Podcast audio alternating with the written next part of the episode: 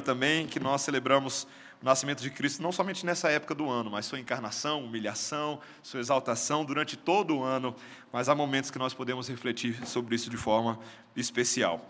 Peço a você que abra a palavra de Deus nessa manhã, no Salmo 119. Hoje nós vamos estudar os versículos 161 ao versículo 168. Salmo 119, 161 a 168. Vamos nos aproximando do término deste salmo, vai dando uma saudade já.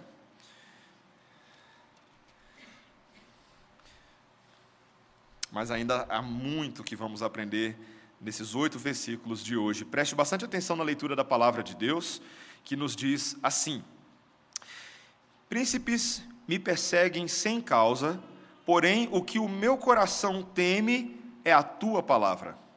Alegro-me nas tuas promessas, como quem acha grandes despojos. Abomino e detesto a mentira, porém amo a tua lei. Sete vezes no dia eu te louvo pela justiça dos teus juízos.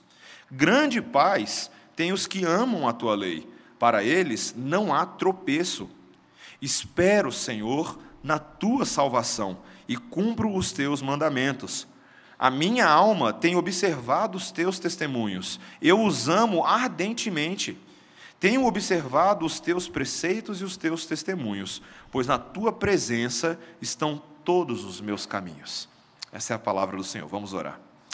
Senhor, obrigado porque na tua presença estão todos os nossos caminhos. Nós queremos nos deleitar neles, queremos investigá-los, explorá-los, e para tanto carecemos do teu auxílio divino da intervenção do Teu Santo Espírito para nos, nos dar essa graça. Dá-nos em nome de Jesus. Amém. Irmãos, uh, filme de múmia, qualquer um, premissa básica: um grupo de exploradores, sei que você já assistiu antes, contratados, a lá em Jonah Jones, não é verdade? Por algum milionário que deseja desvendar os mistérios de alguma antiga múmia em algum buraco no Egito, no Oriente Médio, algum canto assim. E a primeira pergunta que não quer calar é: quem em sã consciência teve a brilhante ideia de ir atrás de uma múmia? Não era para fugir dela, gente. Todo mundo sabe que, que se você mexe com quem está quieto, vai dar problema. Não precisa ser muito inteligente. E depois a gente fica pensando que besta é a gente que paga ingresso para ficar passando medo, não é verdade? Mas, segundo a descoberta da trama, logo aparece, qualquer que seja o filme, a múmia em si não é o objeto da procura, e sim os lendários tesouros que estão enterrados com ela. Eu e você que estudamos história, a gente sabe que muitos desses faraós do passado, eles enterravam consigo os tesouros na, na expectativa, talvez, de carregar parte deles para o além-vida ou de protegê-los de aventureiros que quisessem roubar as suas posses. E por isso que, meus irmãos, em filme de múmia, de caça ao tesouro, nunca é fácil. Sempre tem um monte de armadilha, não é verdade? Sempre tem um exército de árabes na, nas na cola. Sempre tem um escorpião rei na frente. Sempre tem uma reedição da praga das moscas ou de todas as dez pragas juntos. É sempre muito complicado, porque encontrar tesouros é para poucos. Para os corajosos exploradores, dispostos a arriscar tudo o que eles têm para, quem sabe, ganhar ainda mais. E, meus irmãos, na nossa vida cristã não é muito diferente. Existem tesouros na nossa caminhada com o Senhor que são altamente desejáveis e que todo crente deseja desfrutá-los. Aqueles que realmente são piedosos e desejam agradar o Senhor, querem experimentar, e um desses maiores tesouros, e nos parecem alguns dos mais inacessíveis e inalcançáveis, é o tesouro de uma vida constante em Deus, de uma vida que goza de progresso contínuo e firme nessa jornada à eternidade. Para tantos de nós que vivem nesse mundo, parece que a vida cristã é caracterizada por oscilação, por incredulidade, às vezes por desespero. Então, de fato, esse é um dos tesouros preciosos. Essa é uma daquelas perguntas que a gente faz: como encontrar esse tesouro no Senhor? Não é uma tarefa fácil, meus irmãos. Mas aqueles que se aventuram intrepidamente nessas águas serão recompensados, porque o nosso próprio Deus nos auxilia a encontrarmos isso. Esse texto hoje é um texto sobre busca pela constância, busca pelo progresso. E ele aparece nesse texto em três dimensões: um coração constante, uma vida constante e ser um guardião constante. Um coração constante, uma vida constante e ser um guardião constante. Vejamos primeiro essa busca por um coração constante. Olha o que ele diz no versículo 161. Príncipes me perseguem sem causa. Existe algo, como nós estamos notando neste Salmo 119 todinho, que abala por completo o equilíbrio e a estabilidade do coração desse salmista. Uma perseguição desvairada por parte dos príncipes. A palavra príncipes aqui realmente parece denotar que esse salmista pertence à realeza, uma espécie de perseguição política. E é por isso que alguns realmente afirmam que o Salmo 119 deveria pertencer a alguém como Davi, por exemplo. Mas isso é uma coisa que causa um grande assombro no coração. Pensa, meus irmãos, a ideia de você ser perseguido todo dia, semana após semana, o constante medo, esse, esse verdadeiro pavor da morte, no grau mais elevado. Mas esse salmista, ele nota que há algo que lhe assombra ainda mais do que a ameaça das mãos dos seus inimigos. E o que, que é isso? Ele deixa claro aí, é a lei de Deus. Veja o que ele diz: o que o meu coração teme é a tua palavra. Não é interessante isso? Enquanto essa temerosa perseguição dos inimigos não tinha uma causa justa, como ele deixa bem claro aqui e ao longo do salmo, né? Homens que eram movidos por inveja, homens que eram movidos por ciúme político, uma coisa que não tinha muito motivo. Mas a palavra de Deus lhe dá uma causa real para temer a Deus e para buscá-lo ardentemente. E, meus irmãos, essa é uma diferença brutal entre a ameaça do suposto poder dos inimigos e a ameaça do incomparável poder de Deus e da grandeza de Deus e da majestade de Deus que nos leva a temer a Ele e não os outros. É esse tipo de coisa, por exemplo, que leva Moisés, que era um tanto tímido e medroso num primeiro momento, a se apresentar corajosamente diante do Faraó e diante dos deuses do Egito, e lançar ali o seu cajado ao chão. Lembra na competição ali com os mágicos? O que, que, o que, que a serpente de Moisés foi lá e fez com a cobra dos, dos mágicos? Comeu elas, não foi? E não foi assim só com a primeira praga, não.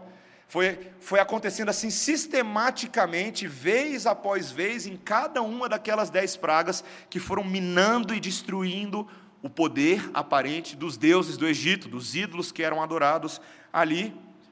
É o mesmo tipo de temor que leva o profeta Elias, lá no Monte Carmelo, a se a, a confrontar, zombar e ironizar os profetas de Baal, que passaram ali a manhã inteira clamando ao seu Deus para que enviasse fogo para consumir o altar. Você lembra dessa cena?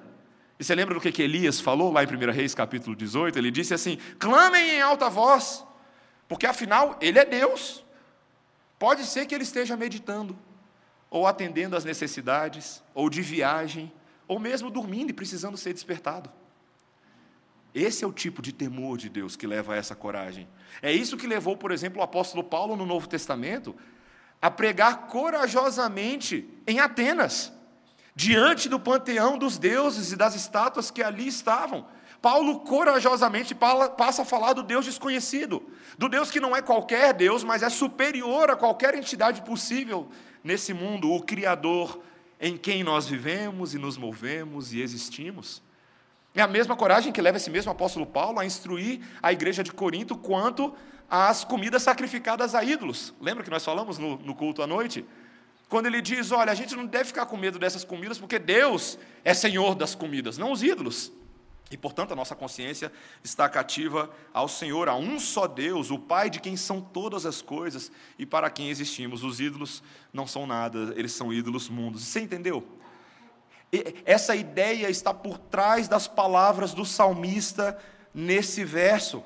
E existe aqui uma espécie, no, no, hebraico, aqui uma espécie de brincadeira de, de gato e rato, como se ele dissesse assim: olha, os príncipes me perseguem sem causa, mas eu te persigo com uma causa para lá de suficiente. Eu te persigo. E essa palavra traz constância ao coração do salmista, traz equilíbrio, traz estabilidade para ele. Por quê? Porque ele entende que nessa palavra estão contidos tesouros inigualáveis, ainda que às vezes seja muito suado obtê-los. Veja o que ele diz no verso seguinte, olha o verso 162. Alegro-me nas tuas promessas, como quem acha grandes despojos. A alegria que ele tem nas promessas assemelha-se a alguém que encontrou grandes despojos. O que eram grandes despojos? Quando havia uma guerra, ah, muitas vezes o exército campeão, vencedor daquela guerra, daquela dura batalha, ficava com os bens da conquista. Eles ou eles iam lá e exploravam o território vencido, ou mesmo os próprios exércitos vencidos entregavam voluntariamente os seus bens. Eles deveriam se desfazer, porque agora, na maioria das vezes, ou ele foi feito prisioneiro, ou simplesmente ele não tem o que reclamar, ele está morto, o adversário. Queridos, um coração que teme a Deus, ele precisa entender que, para se obter dos tesouros, das preciosas promessas de Deus que estão contidas na palavra, muitas vezes é uma guerra, é uma batalha, é um processo de digestão e extração dessa verdade, levando o nosso coração a temer essa verdade, como um tesouro pós-guerra. E você sabe disso muito bem. A Bíblia, por mais que seja a revelação de Deus para nós, nem sempre nos parece tão clara aos nossos olhos, e, portanto, compete a nós fazer uma, o que a gente chama tecnicamente de uma exegese. Você já ouviu essa palavra antes? Uma exploração que analisa o texto escrito e que busca identificar o que está sendo falado ali no contexto original e depois interpreta essas palavras, aquilo que a gente chama de hermenêutica. Todas essas são etapas que a gente estuda, né? A exegese do texto, a análise que você está fazendo das línguas. Depois você tem a hermenêutica, como que você vai interpretar esse texto à luz do contexto original? Como é que você vai interpretar esse texto à luz do capítulo no qual ele foi escrito? Como que você vai interpretar à luz do Testamento, à luz da Bíblia inteira? inteira? Como que aquele texto aponta para Cristo? Como que Levíticos aponta para Cristo? Como que Deuteronômio? Como que Juízes?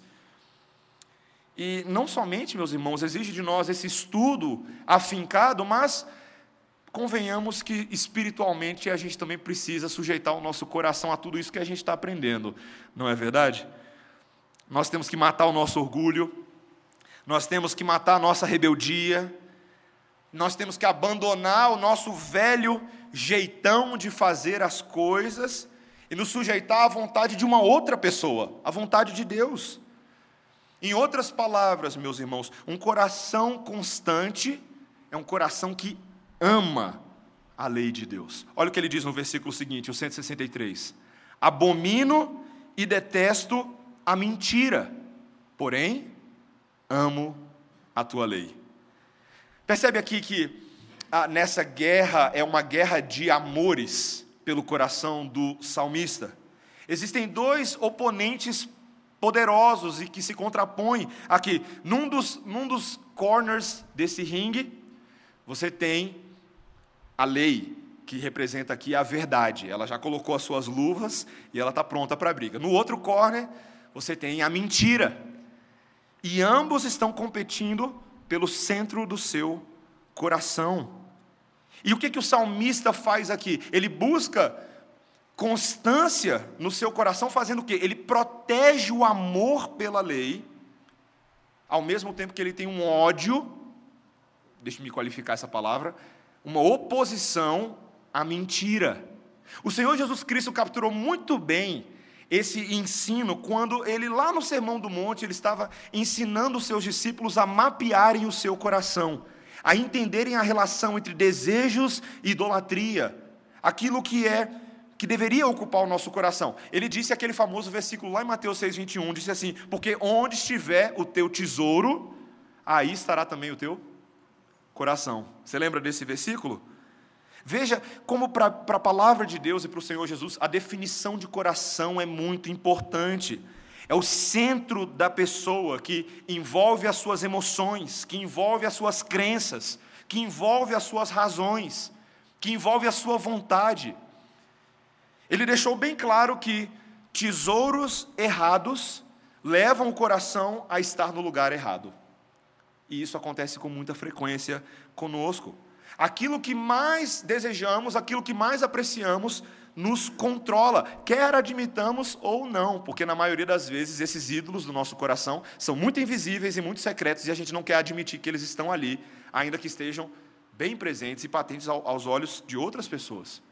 Sejam posses, seja dinheiro, seja o afeto do seu cônjuge, seja a, o reconhecimento social das suas habilidades, dos seus talentos, ou qualquer outro tipo de ídolo simbólico.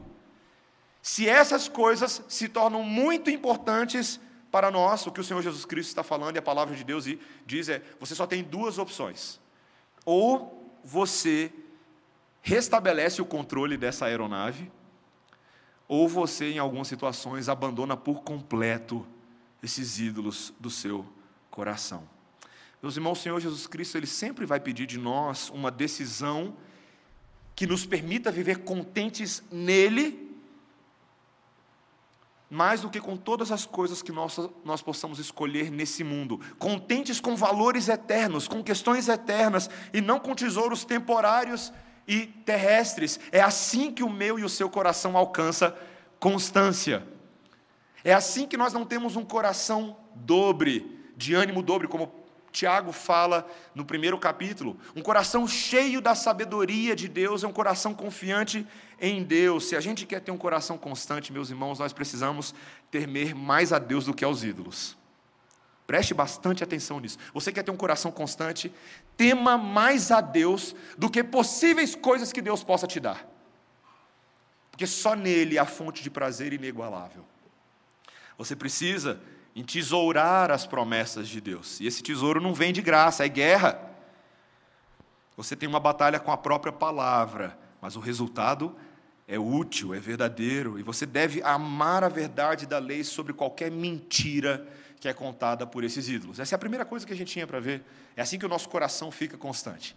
Mas, em segundo lugar, um coração constante deve levar também a uma vida constante. Para para para ver agora como o salmista mostra com muita clareza que aquilo que acontece dentro de nós vai se manifestando fora de nós, externamente a nós, na maneira como nós vamos adequando os nossos comportamentos e a nossa vida a essa realidade interior. Veja o que ele diz no versículo 164. Ele diz assim: Sete vezes no dia eu te louvo pela justiça dos teus juízos. Não é interessante esse verso? Eu sei que você sabe que o número 7 na Bíblia significa o quê? Perfeição, né? alguma coisa integral, um caráter completo. Mas é interessante pensar um pouco literalmente no que ele está falando aqui. Sete vezes no dia, e a palavra para louvo aqui é a palavra eu canto. Eu canto a ti pelos teus juízos. Já imaginou? Uma pessoa que marca no alarme sete vezes no dia para ela cantar ao Senhor. Palavra, glória para sempre ao Cordeiro de Deus. E aí depois toca no desde os confins da terra, no mais profundo mar. Não é interessante isso? A ideia que ele está falando não é somente que ele louva perfeitamente, mas que o dia inteiro dele, essa é a ideia do salmista, lembra lá no Salmo 1, ah, ah, bem-aventurado o homem que não anda segundo o conselho dos ímpios, não se detém no caminho dos pecadores, antes o seu prazer está na lei do Senhor, e na sua lei medita de dia e de noite. É a mesma ideia aqui. O meu dia inteiro, dia, manhã, tarde, noite, estão permeados pelo louvor a Deus.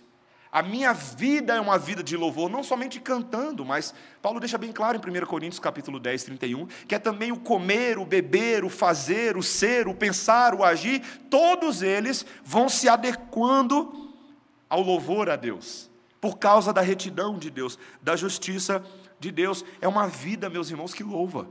Uma vida que louva, uma vida que passa a ser mais constante. E essa constância se caracteriza também por ser uma vida que não tropeça. Olha o que ele diz no verso 165.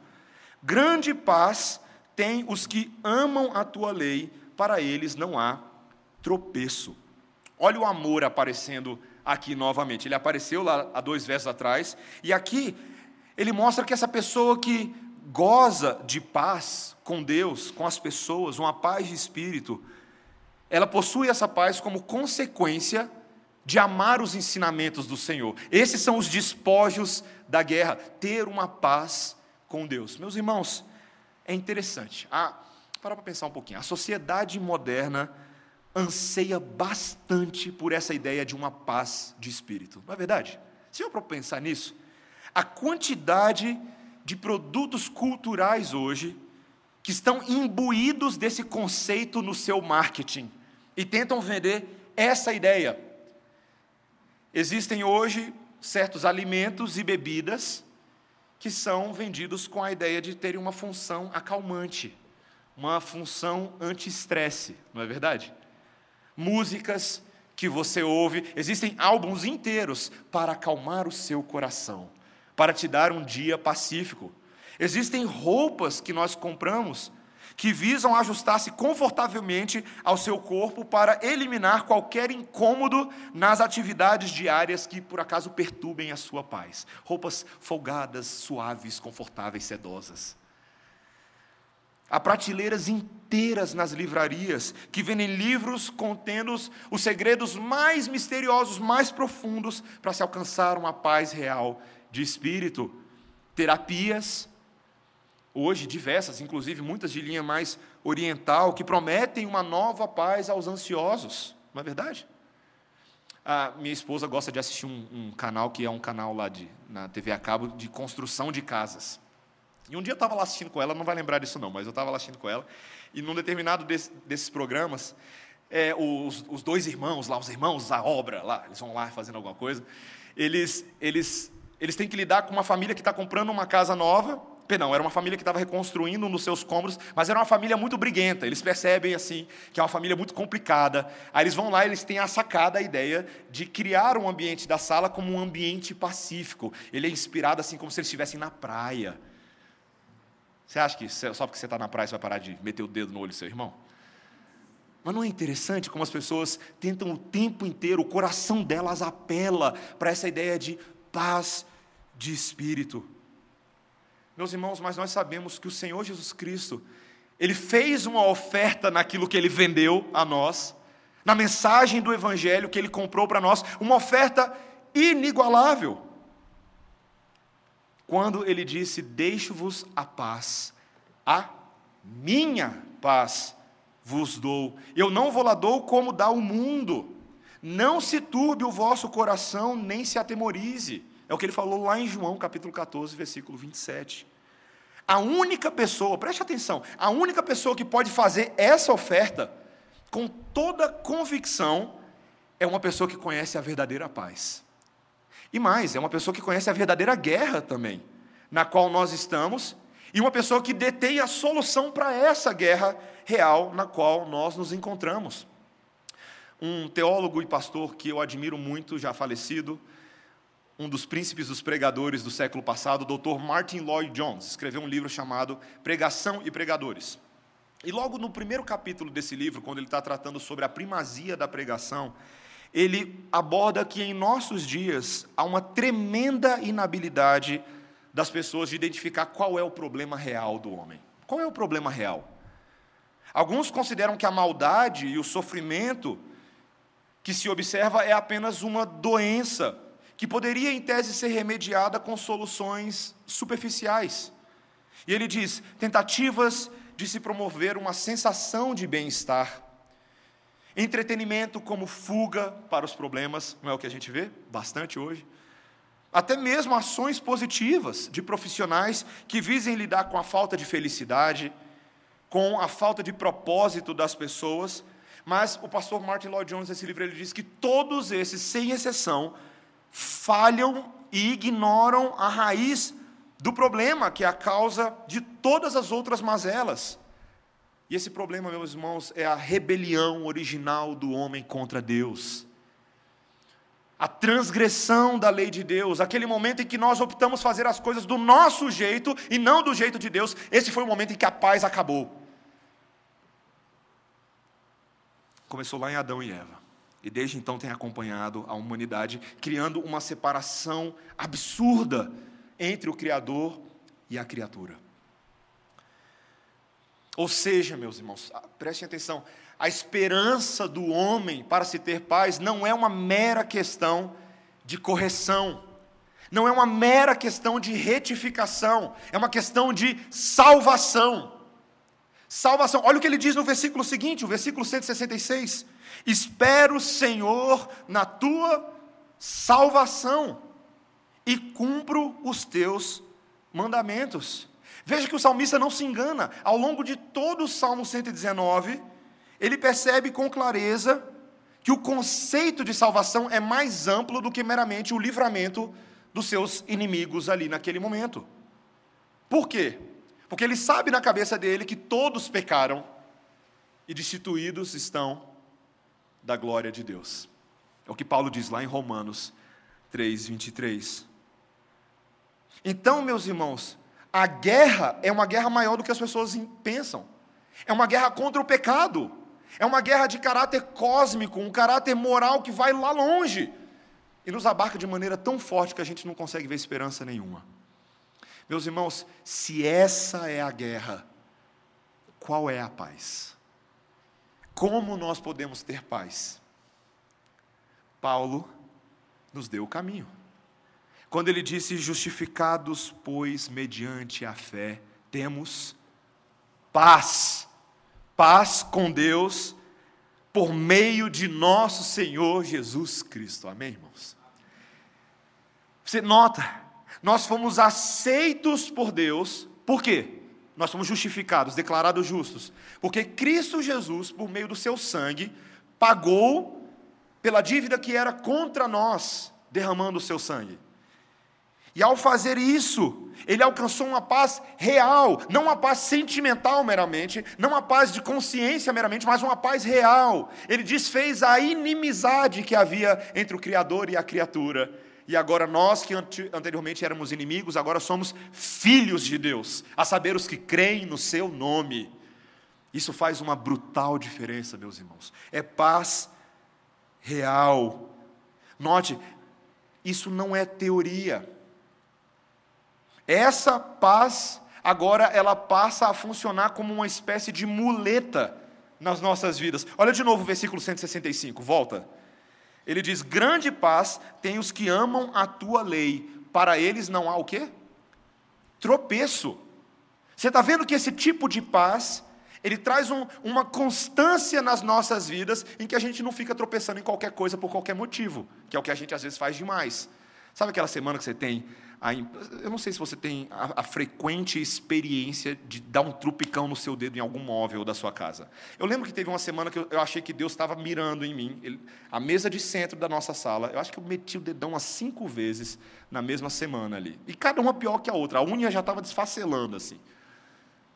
É horrível a sensação de tropeçar o tempo inteiro, de não saber bem aonde você está pisando. E aí, ali, a solução no meu caso foi realmente tirar a mesa de centro e não deixar nem eu tropicar, nem a Melissa ficar subindo por qualquer motivo. Mas, queridos, a paz de Deus elimina os trupicões. Não todos, obviamente, porque nós não podemos ser ingênuos. Nesse mundo nós temos aflições. Esse é um mundo complicado. A vida que almeja esse tesouro da paz constante também vai encontrar o agouro do conflito moral constante das tentações constantes. Não existe, como eu ouvi um teólogo uma vez dizendo, não, não existe constância incontestável no reino de Deus. Se é uma guerra, nós iremos e devemos lutar contra os vários oponentes que tentam nos impedir de alcançar esse tesouro. E você e eu sabemos que são muitos que tentam nos fazer tropeçar.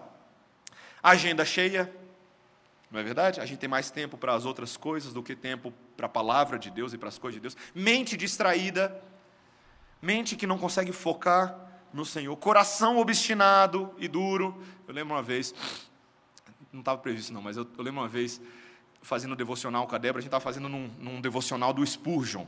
E o Spurgeon, eh, tem um devocional muito bom dele chamado Manhã e Noite. Pode comprar, garantido. Quer fazer uma boa devocional com a sua família? Compre esse livrinho do Spurgeon, vai te orientar bem nas devocionais. E eu lembro que a gente estava fazendo uma devocional lá, e o Spurgeon ele não alivia para ninguém, né, gente? O cabra era um crente, um pastor profundo. E eu estava lá lendo a devocional, e eu lembro que, à medida que eu estava lendo, era eu que estava responsável pela leitura, a coisa começou a ficar feia para o meu lado, sabe? Parecia que o Spurgeon estava falando comigo, Mateus, não sei. E eu lembro que eu, ali naquele momento eu quis distanciar o meu coração do exercício de confrontação que o Espírito estava fazendo. É impressionante, meus irmãos, como a gente faz isso. A gente tenta dizer, ah, isso aqui não é comigo. Aí você lê, ah, vamos terminar de ler, vamos dormir. Amanhã a gente resolve. O Espírito confrontando o nosso coração obstinado, está na hora de ceder, está na hora de perder essa batalha para o Espírito, deixar ele ganhar. Às vezes a gente quer agradar tanto o mundo, a opinião e até o desdém que o mundo tem dos servos de Deus.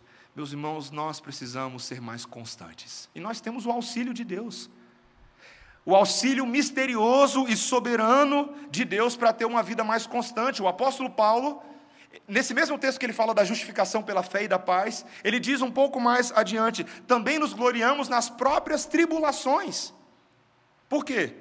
Sabendo que a tribulação produz perseverança, e a perseverança produz experiência, e a experiência produz esperança. E ele diz: ora, a esperança não confunde, porque o amor de Deus é derramado em nosso coração pelo Espírito Santo que nos foi otorgado. Meus irmãos, quanto mais a gente é provado e testado e aprovado, e esse ciclo vai se repetindo na palavra, nós vamos encontrando constância no Senhor, uma vida mais firme. Isso demanda de nós paciência e confiança no cuidado de Deus através do seu espírito. Lembre-se que Deus está acima de todas as pressões diárias que eu e você sofremos. Ele está acima disso. Ele não, ele não está embolado no meio disso tentando te ajudar, ele está no controle disso, em tudo. E isso nos ajuda a termos uma vida que louva a Deus. Não olha as circunstâncias, não, não, não. Já cantou isso antes? Essa paz que eu sinto em minha alma que, que fala o cântico? Alguém lembra? Não é porque tudo em mim vai bem. Essa paz que eu sinto em minha alma é porque eu louvo ao meu Senhor. Não os olhos as circunstâncias. Não, não, não. Você cantou muito, né? É verdade, meus irmãos. É possível louvar ao Senhor dentro das piores circunstâncias. E tropeçarmos cada vez menos e termos a paz do Senhor. E, meus irmãos, em último lugar, primeiro temos um coração constante, podemos ter uma vida constante, mas, em último lugar, uma convocação para sermos guardiões constantes. Olha os últimos dois versículos. Versículos 161, 167 e 168. A minha alma tem observado os teus testemunhos, eu os amo ardentemente. Tenho observado os teus preceitos e os teus testemunhos, pois na tua presença estão todos os meus caminhos. Você percebe como o amor é o conceito que marca cada uma dessas três sessões? Primeiro, o amor no coração, no nível do coração, depois, um amor que se manifesta no nível da vida, agora, um amor responsável.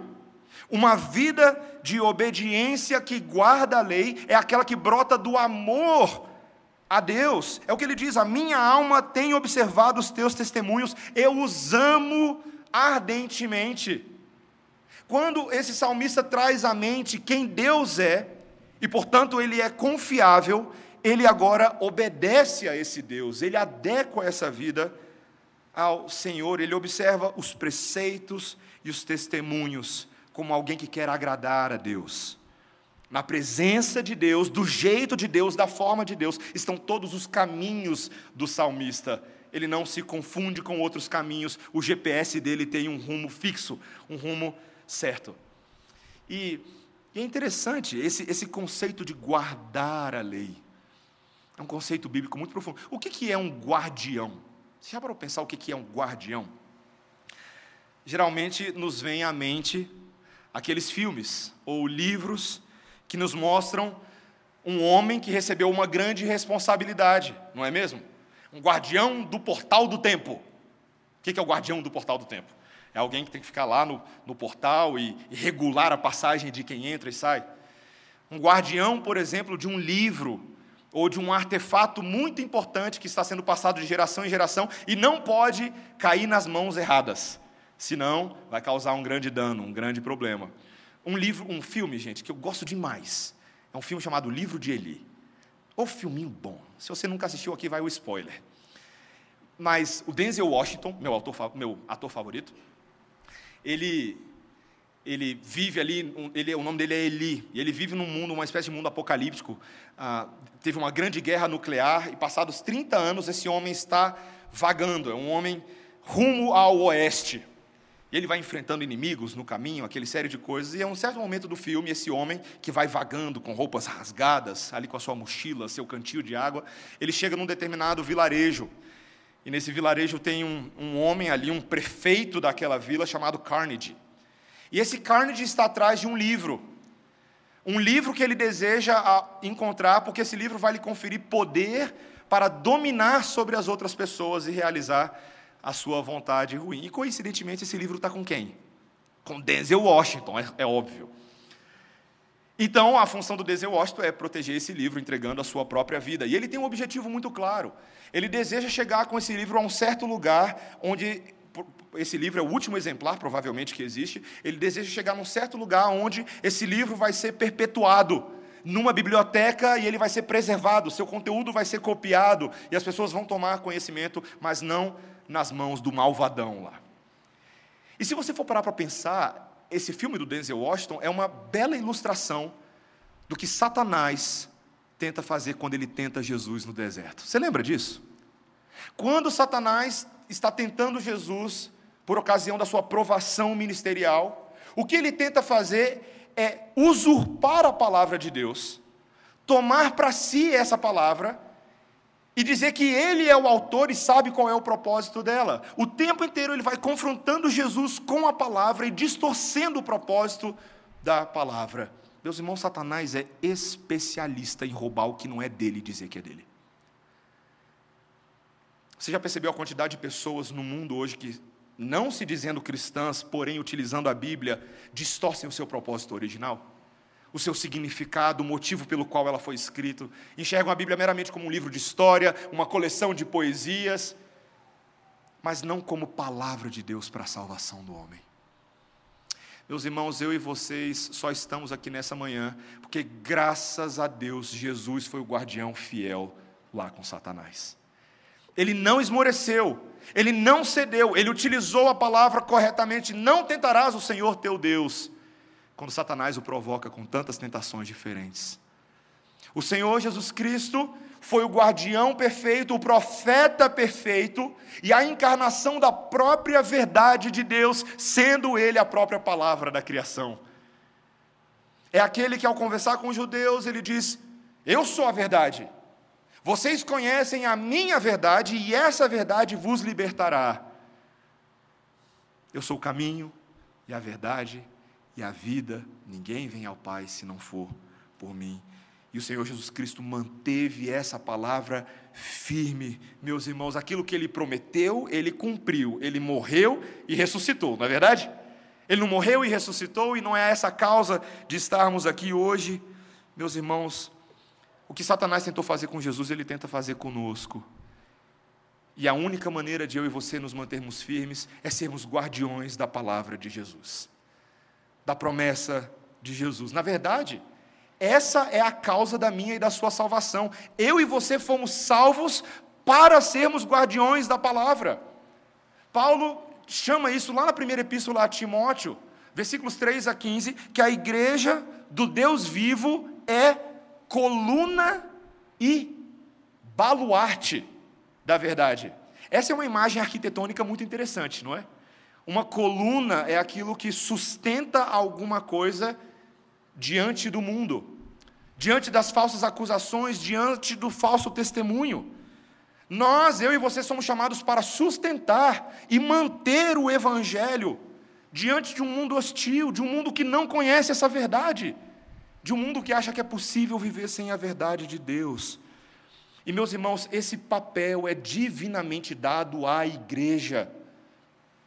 Não foi dado a nenhuma outra instituição desse mundo. Foi dado à igreja do Senhor, a mim e a você. Isso só é possível, meus irmãos, porque o Senhor Jesus Cristo está conosco, nos ajudando agora. Eu e você podemos guardar a palavra de Deus, porque o Senhor Jesus Cristo está conosco, nos ajudando nessa tarefa, amém? Ele prometeu isso. E eu e você devemos zelar e sermos guardiões constantes e dedicados de toda a verdade de Deus. Nós estamos numa aventura, meus irmãos. Não é uma caça às múmias, não é uma caça aos tesouros do tio Patinhas. Meus irmãos, é uma caça ao tesouro de Deus, uma preservação da verdade. Encerro dizendo que o Senhor Jesus Cristo, certa feita, disse aos seus discípulos que o reino dos céus é semelhante a um tesouro oculto no campo. E um homem vai lá e acha esse tesouro e, com grande alegria transbordante, vai, vende tudo o que tem e ele faz o quê? Compra o campo. Ele emprega todos os esforços, todos os seus recursos para ter aquele tesouro. Aquele tesouro que ele encontrou é superior a todas as posses, todas as coisas que ele conquistou na sua vida. Meus irmãos, eu não sei se eu e você temos sido tomados pela verdade de que o tesouro do reino de Deus que está diante de nós nesse momento é superior a todas as coisas que nós temos. Todas as coisas. Por ele, vale a pena vender tudo, vale a pena largar tudo, vale a pena tomar a nossa cruz, dizer não a nós mesmos e seguirmos o nosso Mestre. Porque as riquezas do nosso Mestre são insondáveis, são maravilhosas. Ó oh, profundidade da riqueza, tanto da sabedoria quanto do conhecimento de Deus, quão insondáveis são os seus juízos e quão inescrutáveis os seus caminhos. Quem encontra esse tesouro encontra constância. Constância estabilidade. Você quer ter estabilidade na sua vida? Você quer ter estabilidade no seu coração? Você quer ser um guardião constante? Fica com o tesouro de Jesus.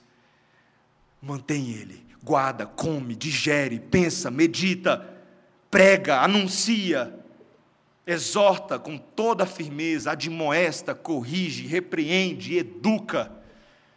Esse é o caminho. No caminho de Deus há, delícias eternamente para nós. Amém? Vamos orar, irmãos. Senhor, nós te louvamos por essa palavra tão preciosa. Porque, Senhor, nos teus tesouros há a possibilidade de termos constância, Senhor. Como nós carecemos de constância. Como nós carecemos de estabilidade. Senhor, como é bom saber que na tua palavra há tudo isso e muito mais. Nós podemos ter uma paz real no nosso coração. Nós podemos ter uma paz real nas nossas vidas, viver, ainda que as circunstâncias ao nosso redor sejam difíceis, mas podemos experimentar a paz do Senhor. Senhor, ajuda-nos a sermos guardiões responsáveis. Aqueles que de geração em geração transmitem o bastão da verdade e sustentam como coluna e baluarte a verdade de Deus diante de um mundo hostil, de um mundo que não te conhece. Senhor, dá-nos essa graça e dá-nos crer nessa graça, para que no tempo certo, no momento certo, sejamos agraciados e não envergonhados por essa verdade. Nós não nos envergonhamos desse evangelho, porque ele é o poder de Deus para a salvação de todo o que crê. Em nome de Jesus. Amém. Amém. Vamos ficar de pé, irmãos? Nós vamos cantar ao Senhor o hino Ser Minha Vida, e eu também gostaria de chamar os oficiais